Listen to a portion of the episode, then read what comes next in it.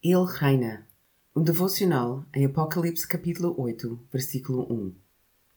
Há alturas em que as coisas são tão chocantes, tão dolorosas, tão arrasadoras, que a nossa única resposta é o silêncio.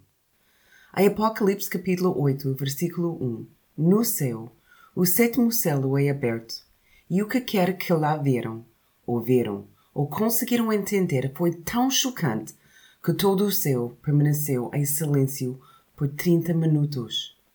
Consegues imaginar isto? Consegues imaginar o céu cheio de anjos, com os santos, os profetas e os mártires? O céu, o lugar da habitação de Deus, de Jesus e do Espírito Santo. E não se ouvia qualquer som? Parece que estão todos a suster a respiração. Ninguém é capaz de fazer um som por causa do que acabaram de ver. Esta não é a primeira vez que temos silêncio na Bíblia. Houve outro momento igualmente chocante, doloroso e arrasador. Foi um dia em que Jesus foi crucificado. Jerusalém estava cheia de pessoas, de romanos e judeus, de ricos e pobres, de seguidores de Jesus e daqueles que queriam vê-lo morrer. Jesus estava lá, pendurado numa cruz. Enquanto foi crucificado, não havia silêncio. Na verdade, Havia barulho, muito barulho. Pessoas a escarnecer, outras a maldiçoar, mulheres a chorar, soldados a dar ordens às pessoas. E depois o grito desesperado de Jesus: Meu Deus, por que me abandonaste? E pela primeira vez na eternidade, Deus ficou em silêncio. Depois chegou sábado. Jesus estava no túmulo mas ainda precisava de ser devidamente preparado para ser sepultado. Os discípulos estavam escondidos, as mulheres estavam em suas casas à espera para poderem regressar ao túmulo. Mas porque era sábado, estava tudo sossegado. A lei exigia que tudo parasse.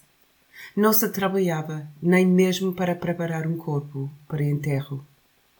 Todos tinham parado e estavam entregues ao silêncio. Que mais havia a dizer? Que mais podiam fazer? Jesus estava morto. Tudo parecia perdido. Sábado é um dia difícil de silêncio na história da Páscoa. O silêncio é difícil para nós.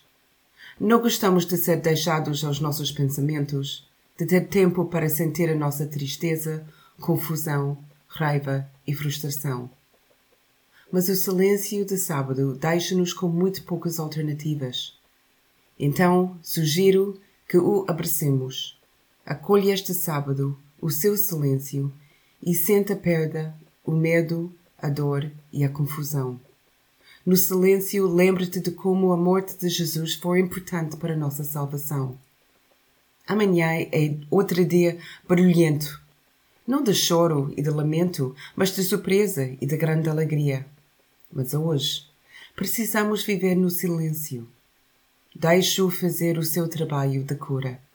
Permite que o silêncio nos desacelere e nos faça sentir profundamente para entrarmos em lamento, para que quando o dia da salvação chegar, possamos regozijar-nos como é suposto.